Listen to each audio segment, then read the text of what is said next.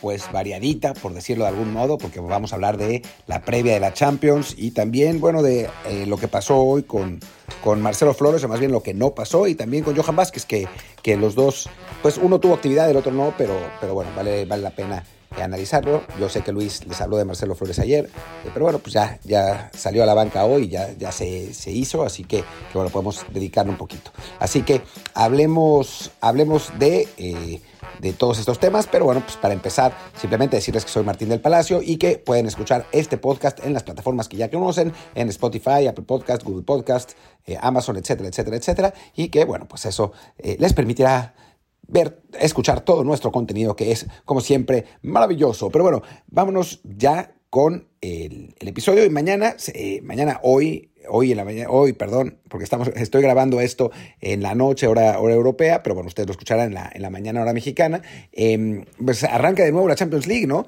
Con un partido que es poco interesante realmente, el Benfica-Liverpool. O sea, sabemos que el Benfica eliminó al Ajax, pero lo hizo con bastante suerte, y con, jugando defensivamente, con un buen gol de Darwin Núñez en Ámsterdam, pero la realidad es que el Ajax era mejor equipo y el Benfica es el más flojo de los, de los equipos que quedan, ¿no? Así que Liverpool debería sentenciar ya la eliminatoria pues desde ahora, ¿no? Desde el partido en el Estadio de la Luz. Eh, diría que no va a ser fácil, pero la verdad es que a diferencia de planteles indica que debería ser fácil y que el, Liverpool tiene que llevarse el triunfo en este, en este encuentro. Eh, y bueno, va a tener además la ventaja de em, de llegar más, pues con menos presión cuando empiecen las semifinales, que ahora sí ya van a, ahí van a, va a ser donde están los madrazos. Además hay que recordar que Liverpool viene en un muy buen momento, eh, retomó la Premier League ganando, ganando su partido, eh, le ganó al... ¿A quién le había ganado de Liverpool?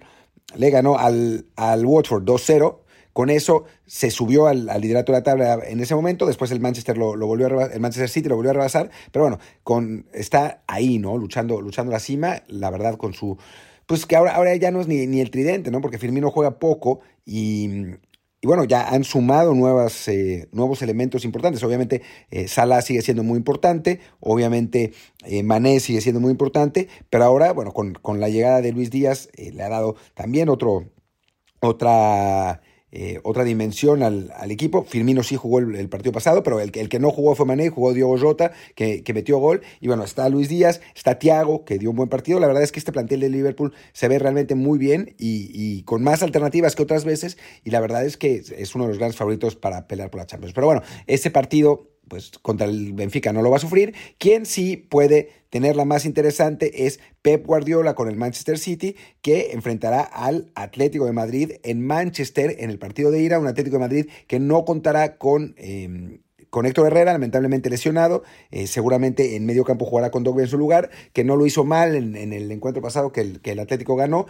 así que, que, bueno, va a ser interesante ver cómo hace eh, el Cholo Simeone para tratar de frustrar a Guardiola, ¿no? sabemos que el Atlético es un equipo bien incómodo para cualquiera, no es fácil jugar contra, contra ellos, siempre encuentra maneras, de, sobre todo eso, de frustrar a equipos que, que juegan a la ofensiva, como, como suele pasar con el Atlético de Madrid, digo, perdón, con el Manchester City, y del otro lado, ver qué sorpresa nos depara Pep, Pep Guardiola, ¿no? Que siempre en estos partidos complicados, en estos partidos a matar o morir, sale con una, alguna mafufada, eh, como poner, no sé, a Sinchenko de centro delantero, de falso 9, eh, y, bajar a De Bruyne a ser lateral, y con eso tratar de descolocar al, al rival en turno y normalmente quien termina descolocado es el, propio City que pierde los partidos por ese tipo de cosas. ¿no? Eh, esta temporada la verdad es que el City ha jugado con más... Em, pues con más lógica, ya con un sistema muy bien, muy bien establecido, sin un 9 real, pero con, con un Sterling que está eh, entrando por ahí. La verdad es que el, el, City ha sido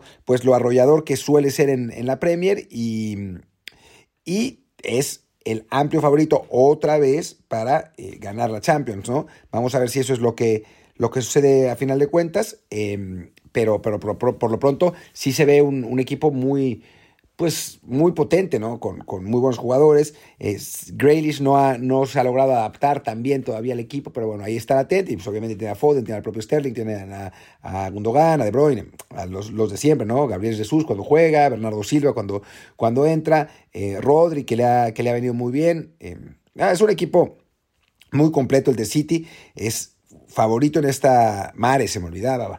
Eh, es favorito en esta, en esta eliminatoria de Champions, pero bueno, no va a ser un partido fácil contra un Atlético que ya se vio bien. Eh, en, el regreso del parón, la verdad es que el Atlético se vio muy potente en su, en su partido, lo que fue un poco sorprendente porque en general pues no, no le es tan fácil, pero esta vez goleó 4-1 a la vez, sin problemas con Joao Félix que anduvo muy bien, hasta Luis Suárez anotó un doblete, así que, que la verdad es que, que no se ve mal lo que, lo que presentó el Atlético Madrid y va a ser un rival, por supuesto, complicado ¿no? para, para el City. Eso, eso está claro.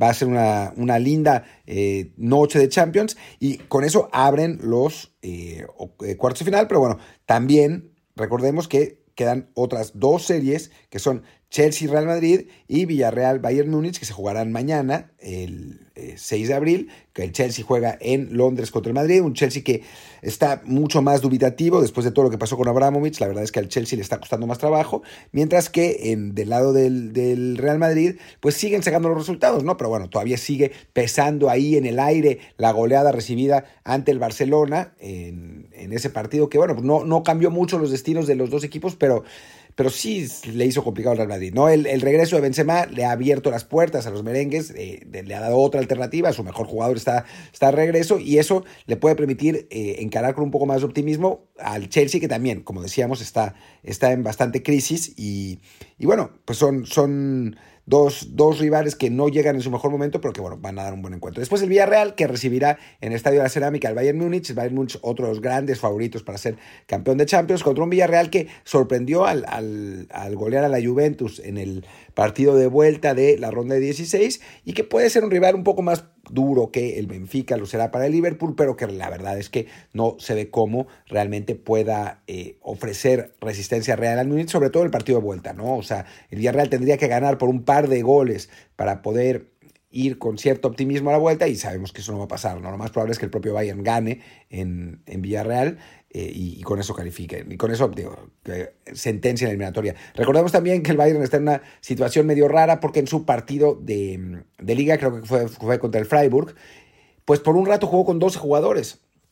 En un, por un error en el, en el, cambio, el jugador que tenía que salir no salió, eh, y entonces es muy probable que pierdan esos puntos en la mesa. El, el delantero argentino Gastón La Mesa parece haber firmado con el Freiburg y será el, el goleador de esos tres tantos que el, que el equipo alemán le, meterá al Bayern Múnich. Pero bueno, esa es, una curiosidad. Y bueno, pues ahí está, el, esa es, esa es la, la, previa de lo que va a venir en estos dos días de Champions League. Y después hablar un poco de mexicanos en Europa, de los dos que, que jugaron en el, en el día de ayer. Bueno, uno jugó, el otro no. Johan Vázquez otra vez 90 minutos como central, esta vez contra el... Contra el... Yo no me acuerdo contra quién. Pero perdieron 1-0 contra el Verona contra el Hellas Verona. Eh, pierde la marca, bueno, no pierde la marca, le gana el salto más bien eh, Gio Simeone para, para el gol del, del.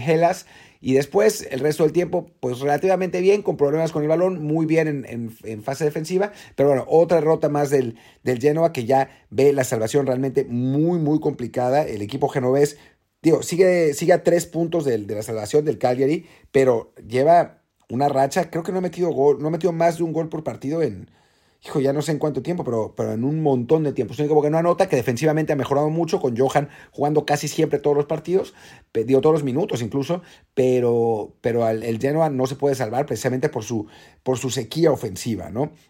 Y además, bueno, el, único equipo que parece estar a la mano es el Cagliari, porque la Sampdoria ya está a 7 puntos. Así que sí se ve difícil eh, lo del Genoa. Y del otro lado, digo, yendo a Inglaterra, pues en la Premier Marcelo Flores fue convocado por el Arsenal, como ya les, contaba Luis, no pudo tener minutos porque los Gunners tuvieron probablemente su peor partido de la temporada en Selhurst Park contra el Crystal Palace, perdieron 3-0 y, y bueno, quedó para mejor ocasión la, oportunidad del debut de Marcelo Flores, pero el hecho que haya sido convocado es muy positivo porque eso le muestra a Gerardo el Tata Martino que está listo para un reto un poco mayor, ¿no? O sea, no, no, no está todavía para jugar en Premier o no, o no en las circunstancias que no sean perfectas, pero sí que en Mikel Arteta y los técnicos del Arsenal consideran que ya tiene suficiente nivel para eh, pues participar con el primer equipo en, en cuanto las circunstancias lo permitan, ¿no? Y eso le debe mandar el mensaje a Tata Martino de que está capacitado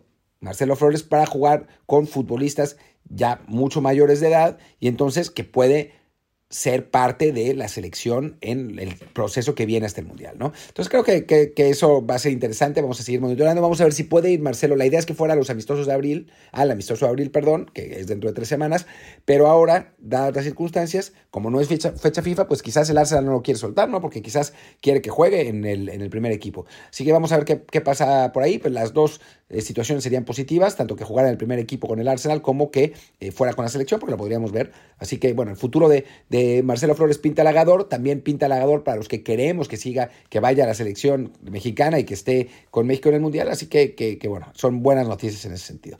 Y ya mañana tendremos un episodio completo con Luis Herrera, platicaremos seguramente los dos partidos de Champions, alguna cosa más, y pero pues por lo pronto los, dejo por hoy. Eh, les recuerdo que soy Martín del Palacio, mi Twitter es arroba martín de ELP y el del podcast es desde el bar pod, desde el bar Muchas gracias y nos vemos, iba a decir mañana, pero ya no sé si es mañana o pasado, lo que sea. Chao.